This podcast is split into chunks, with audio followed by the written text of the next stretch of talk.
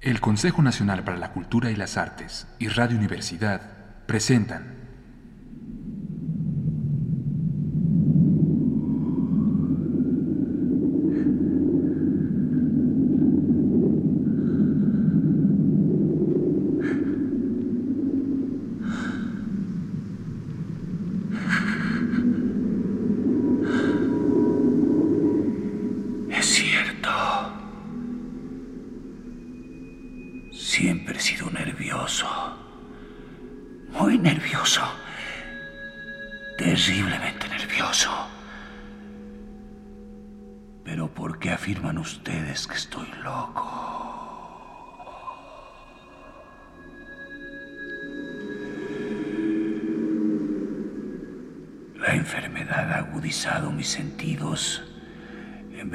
destruirlos o embotarlos.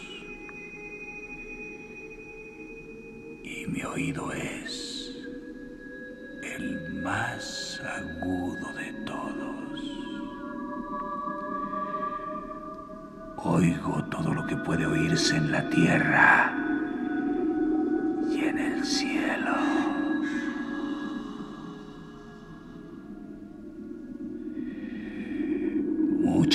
cosas oí en el infierno.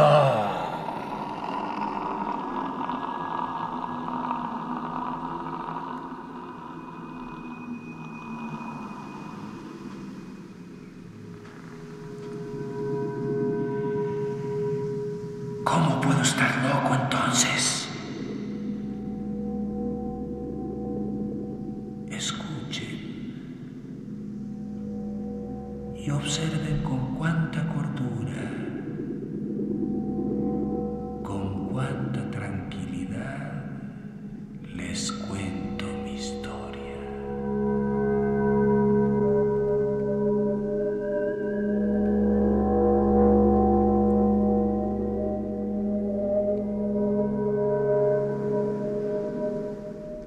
La llave del tiempo.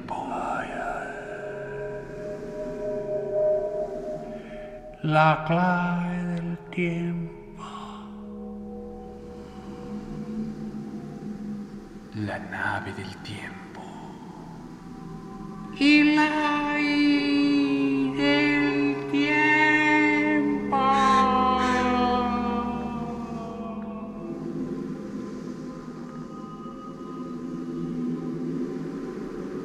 De Edgar Allan Poe.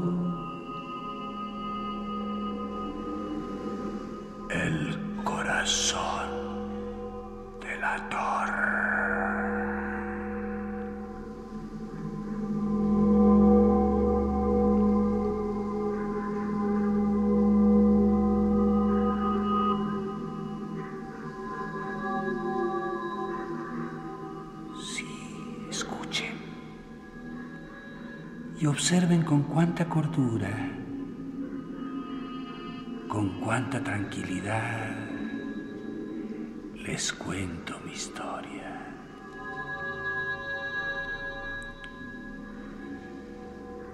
Me es imposible decir cómo aquella idea me entró en la cabeza por primera vez. Pero una vez concebida, me acosó noche y día. Yo no perseguía ningún propósito, tampoco estaba colérico. Quería mucho al viejo.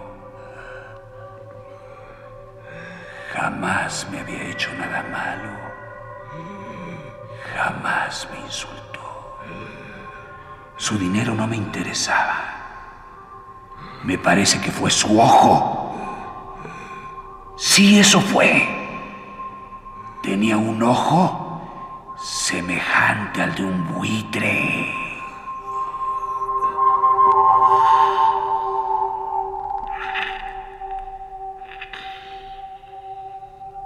Un ojo celeste y velado por una tela. Cada vez que lo clavaba en mí, se me helaba la sangre. Y así, poco a poco, Muy gradualmente me fui decidiendo a matar al viejo y librarme de aquel ojo para siempre.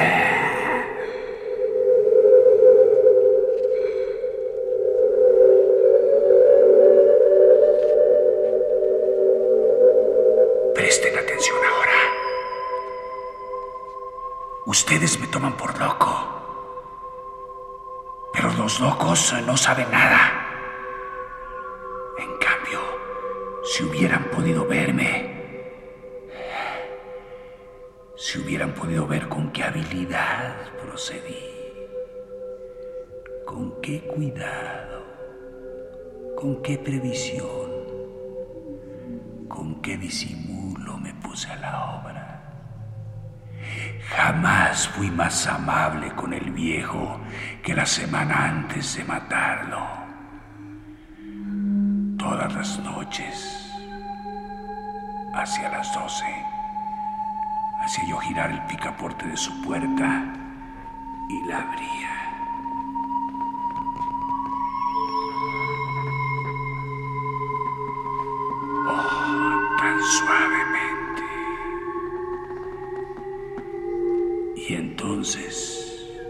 Cuando la abertura era lo bastante grande para pasar la cabeza, levantaba una linterna sorda, cerrada, completamente cerrada, de manera que no se viera ninguna luz, y tras ella pasaba la cabeza.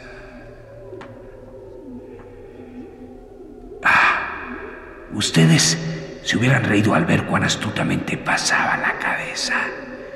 La movía lentamente, muy, muy lentamente, a fin de no perturbar el sueño del viejo. Me llevaba una hora entera introducir completamente la cabeza por la abertura de la puerta hasta verlo tendido su cama. Es que un loco hubiera sido tan prudente como yo. Y entonces, cuando tenía la cabeza completamente dentro del cuarto, abría la linterna cautelosamente. Oh, tan cautelosamente. Sí, cautelosamente iba abriendo la linterna, pues crujían las bisagras. La iba abriendo lo suficiente para que un solo rayo de luz cayera sobre el ojo de buitre.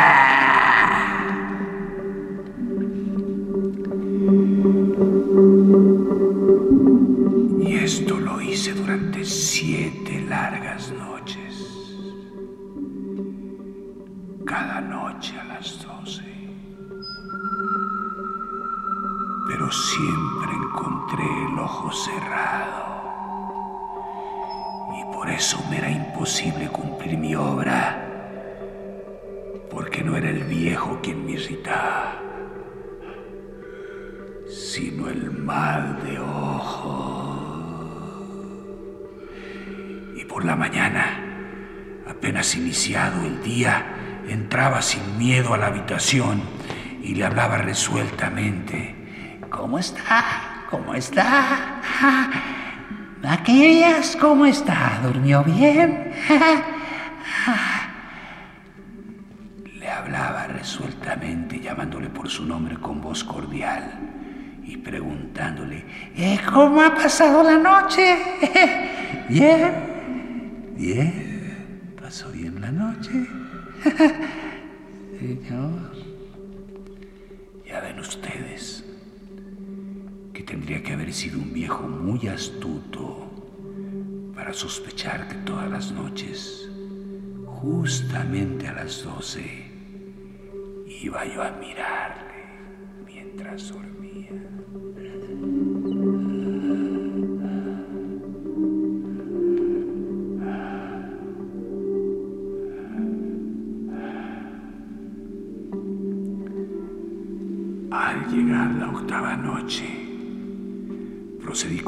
Cautela que de costumbre al abrir la puerta.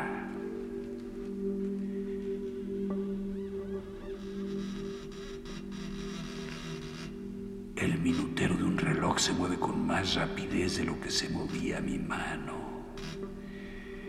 Jamás antes de aquella noche había sentido el alcance de mis facultades, de mi sagacidad. Apenas lograba contener mi impresión de triunfo. Pensar que estaba ahí, abriendo poco a poco la puerta y que él ni siquiera soñaba con mis secretas intenciones o pensamientos. Me reí entre dientes ante esta idea y quizá me oyó le sentí moverse repentinamente en la cama como si sobresaltara. Ustedes pensarán que me eché hacia atrás, pero no. Su cuarto estaba tan negro como la pez, ya que el viejo cerraba completamente las persianas por miedo a los ladrones. Yo sabía que era imposible distinguir la abertura de la puerta y seguí empujando suavemente, suavemente. Había ya pasado la cabeza y me disponía a abrir la puerta cuando mi pulgar resbaló en el cierre metálico y el viejo se enderezó en el lecho gritando ¿Quién está?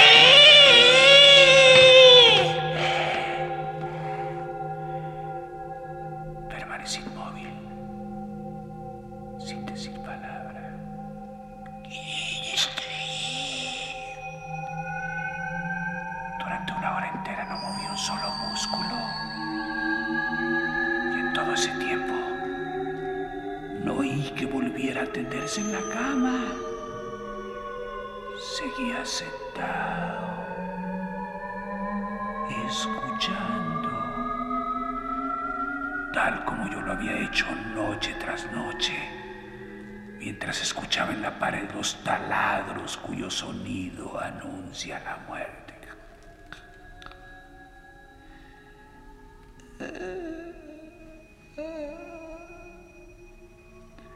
Oí de pronto un leve quejido y supe que era el quejido que nace del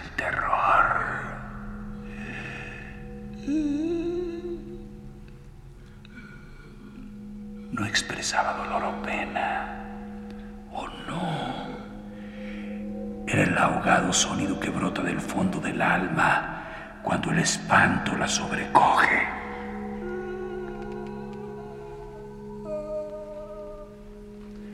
Bien conocía yo ese sonido. Muchas noches, justamente a las doce, cuando el mundo entero dormía,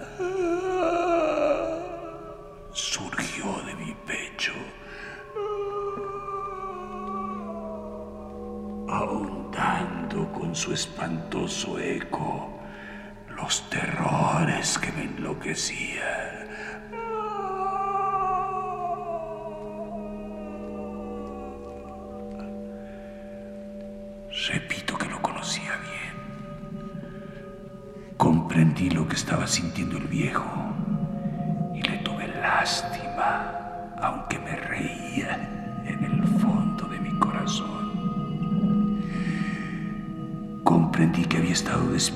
Desde el primer leve ruido cuando se movió en la cama.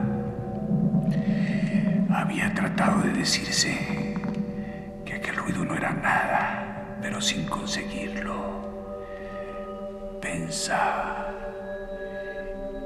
No es más que el viento en la chimenea.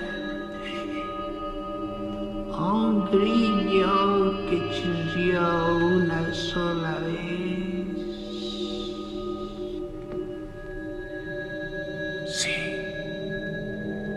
Había tratado de darse ánimo con esas suposiciones, pero todo era en vano. Todo era en vano, porque la muerte se había aproximado a él, deslizándose furtiva y envolvía a su víctima. Y la fúnebre influencia de aquella sombra imperceptible era la que le movía a sentir, aunque no podía verla ni oírla, a sentir la presencia de mi cabeza dentro de la habitación.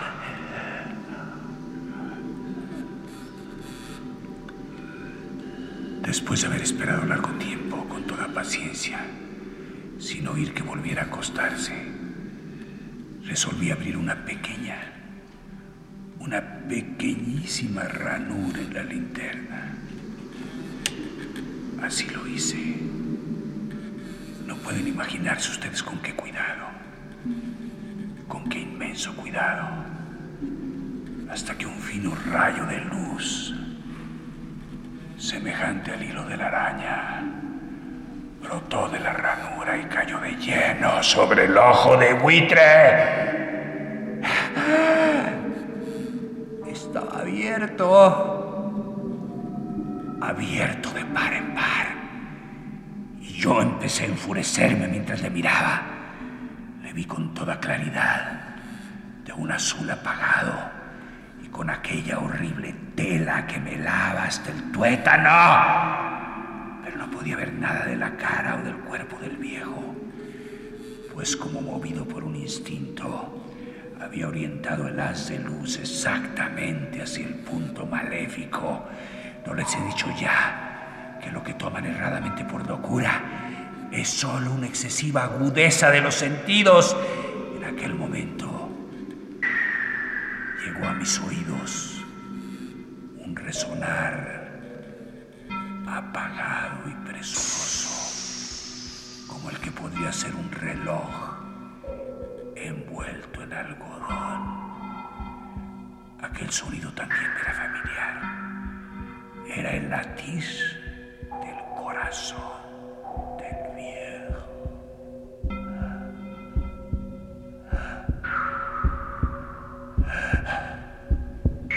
aumentó aún más mi furia, tal como el redoblar de un tambor estimula el coraje de un soldado.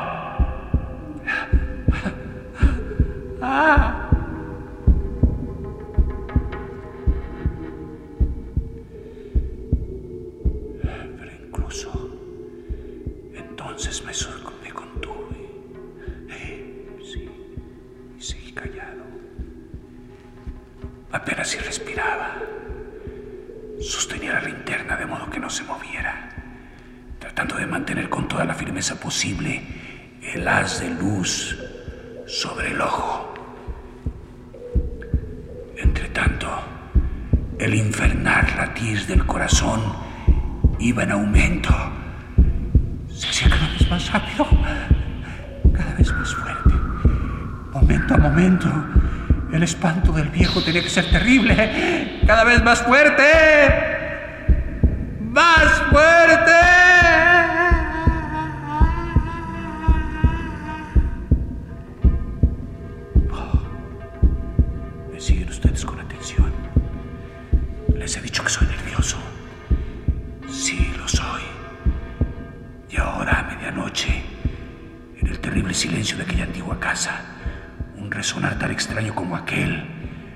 Llenó de un horror incontrolable. Sin embargo, me contuve todavía algunos minutos y permanecí inmóvil. Pero el latido crecía cada vez más fuerte. Más fuerte.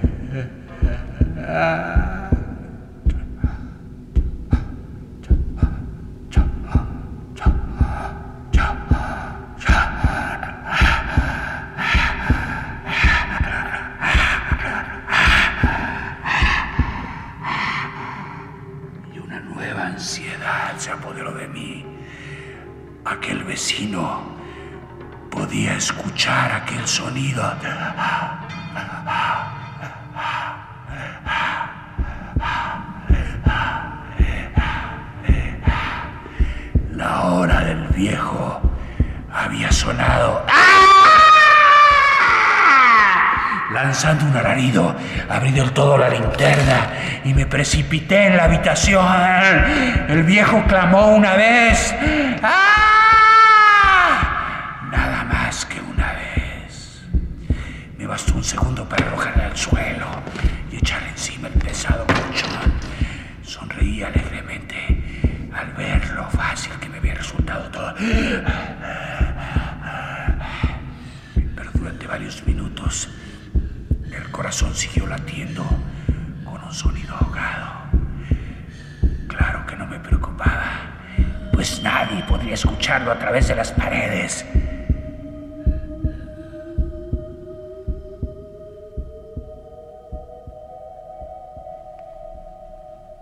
Cesó por fin de latir.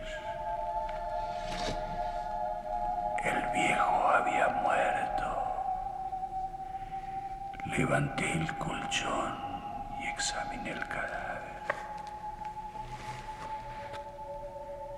Sí, estaba muerto. Completamente muerto. Apoyé la mano sobre corazón y la mantuve así largo tiempo. No se sentía el menor latido. El viejo estaba bien muerto. Su ojo no volvería a molestarme. Si ustedes continúan tomándome por loco, dejarán de hacerlo cuando les describa las astutas precauciones que adopté para esconder el cadáver. La noche avanzaba mientras yo cumplía mi trabajo con rapidez, pero en silencio.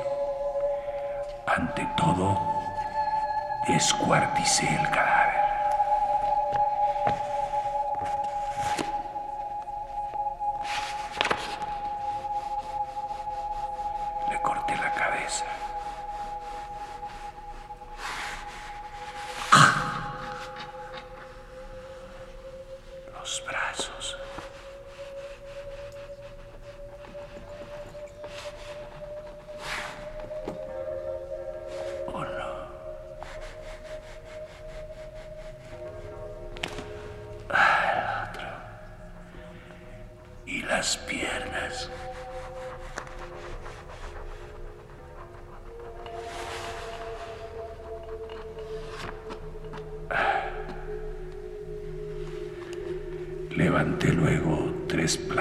Del piso y escondí los restos en el hueco. Volví a colocar los tablones con tanta habilidad que ningún ojo humano, ni siquiera el suyo, hubiera podido advertir la menor diferencia. No había nada que lavar, ninguna mancha, ningún rastro de sangre. Yo era demasiado precavido para eso. Una cuba había recogido todo.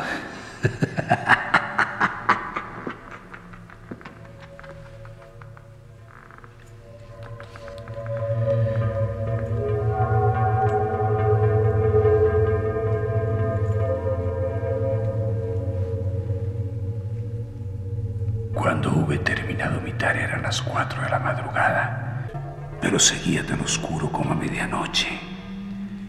En momentos en que se oían las campanadas de la hora, golpearon a la puerta de la calle.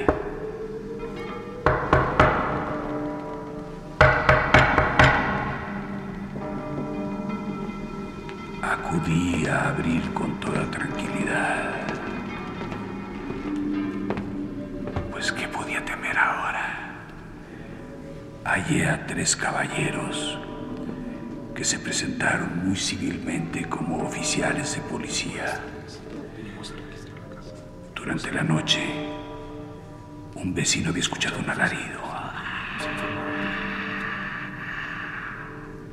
por lo cual se sospechaba la posibilidad de algún atentado. Al recibir este informe en el puesto de policía, Habían comisionado a los tres agentes para que registraran el lugar.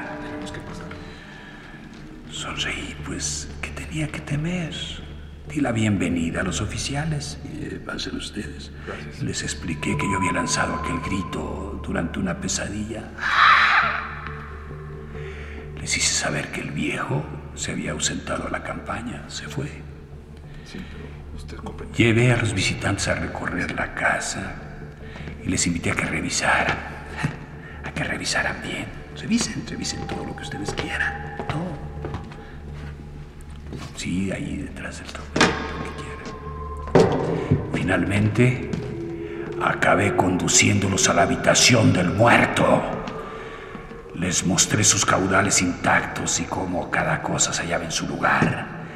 En el entusiasmo de mis confidencias traje sillas a la habitación y pedí a los tres caballeros que descansaran ahí de su fatiga, mientras yo mismo, con la audacia de mi perfecto triunfo, colocaba mi silla en el exacto punto bajo el cual reposaba el cadáver de mi víctima. Los oficiales se sentían satisfechos. Mis modales los habían convencido. Por mi parte me hallaba perfectamente cómodo. Sentáronse y hablaron de cosas comunes mientras yo les contestaba con animación. Mas al cabo de un rato empecé a notar que me ponía pálido y deseé que se marcharan. Me dolía la cabeza y quería percibir un zumbido en los oídos, pero los policías continuaban sentados y charlando. El zumbido se hizo más intenso. Seguía resonando y era cada vez más intenso. Hablé en voz muy alta para librarme de esa sensación, pero continuaba lo mismo y se iba haciendo cada vez más claro, hasta que al fin me di cuenta de que aquel sonido no se producía dentro de mis oídos.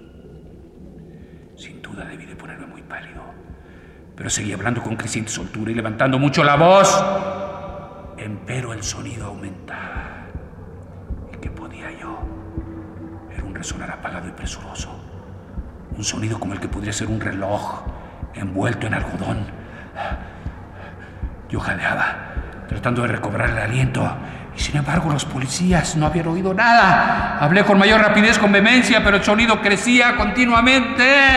Me puse en pie y discutí sobre insignificancias en voz muy alta y con violentas gesticulaciones, pero el sonido crecía continuamente. ¿Por qué no se iban? ¿Por qué no se van? A grandes pasos, como si las observaciones de aquellos hombres me enfurecieran, pero el sonido crecía continuamente. ¡Oh Dios! ¿Qué podía ser yo? Lancé espumarajos de rabia. ¡Maldije! ¡Juré! Balanceando la silla sobre la cual me había sentado, raspé con ella las tablas del piso, pero el sonido sobrepujaba a todos los otros y crecía sin cesar. Más alto, más alto, más alto. Y entre tanto los hombres seguían chardando plácidamente y sonriendo. Era posible que no oyeran. ¡Santo Dios! No, Claro que oían y de mi horror. Sí, así lo pensé. Y así lo pienso yo. Lo pienso, lo, lo pienso así. Lo pienso. ¡Ay! ¡Ay! Pero cualquier cosa era preferible a aquella agonía. Cualquier cosa sería más tolerable que aquel escarnio. Nos podía soportar más tiempo sus sonrisas hipócritas. Sentí que tenía que gritar o morir. Y entonces otra vez, escuchen, más fuerte, más fuerte, más fuerte.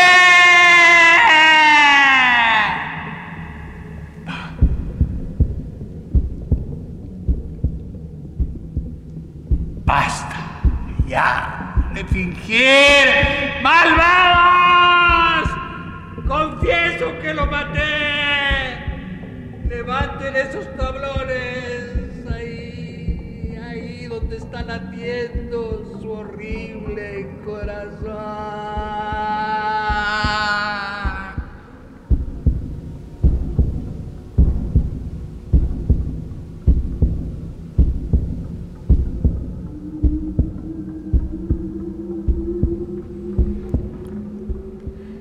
Consejo Nacional para la Cultura y las Artes y Radio Universidad presentaron La llave del tiempo. La clave del tiempo, La nave del tiempo. El ave del tiempo, El corazón del ator. De Edgar Allan Poe. Traducción de Julio Cortázar. narración, producción y dirección Juan López Moctezuma, musicalización Manuel Díaz Suástegui, realización técnica Carlos Montaño, locutor Homero Bazán Longe.